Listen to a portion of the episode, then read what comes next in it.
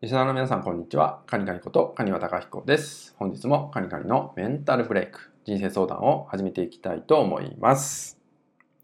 人間関係において、まあ、悩みの一つとして、なんか対象の人物がいるっていうね、お悩みの方っているんじゃないかなと思うんですよ。誰々がいるから、自分は今こんな悩みを抱えている。誰々にこんなことされるから、えーこんな辛い思いをしちゃってるんだとかね。まあ、そのようなことで、悩んでしまっている方って、まあ、いるんじゃないかなと思うんですよ。で、その時に、ちょっとね、ちょっとだけ冷静になっていただきたいんですけど、えー対人に対して、えー何かね、感じてしまって、まあ、いわゆるこの人が原因で今の自分がこうなっちゃっているっていうのを、まあ、ちょっと冷静に考えていただくと、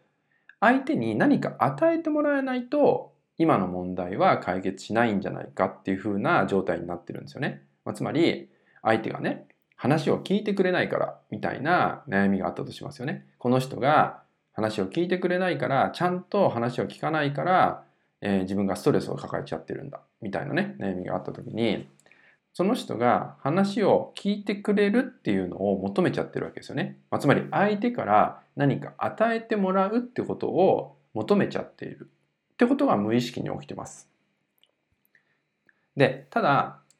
相手から何か与えてもらいたい時っていうのはですね、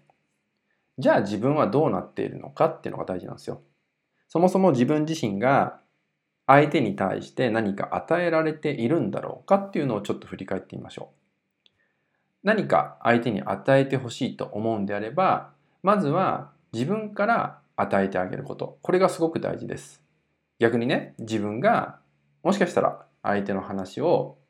同じようにね、聞いてないかもしれない。流し聞きしてるかもしれないとか、そういうことが実際に起きてる可能性もあるんですよね。そうなれば、相手もね、当然ちゃんと聞こうとか、えー話を聞いてあげようみたいな気持ちにはなれなくなっちゃうんですよね。お互いに与えてもらおうと思っちゃってれば、当然、えーギブがなくなってくるんで、どっちもテイクを求めちゃってる状態になるんで、当然良好な関係性は築けなくなっちゃう。だからこそ、対誰か相手に対して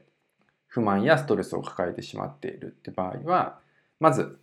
私が相手に対して与えられることって何だろう？何を与えられるだろうか？何を与えたいと思っているだろうかっていうのをもう一度ね考えていただくと、えー思わぬところから相手が与えてくれるってことが得られるんじゃないかなと思うのであまり相手から何か得るっていうことばかり求めずにまずは自分からっていうのをね、えー視点を置いていただくってことをしていただくと、えー関係性より良好になってくるし信頼関係も深まってくるんじゃないかなと思うので、えー与えてもらいたかったらまずは自分から与えてみましょうってことをね是非やってみてください。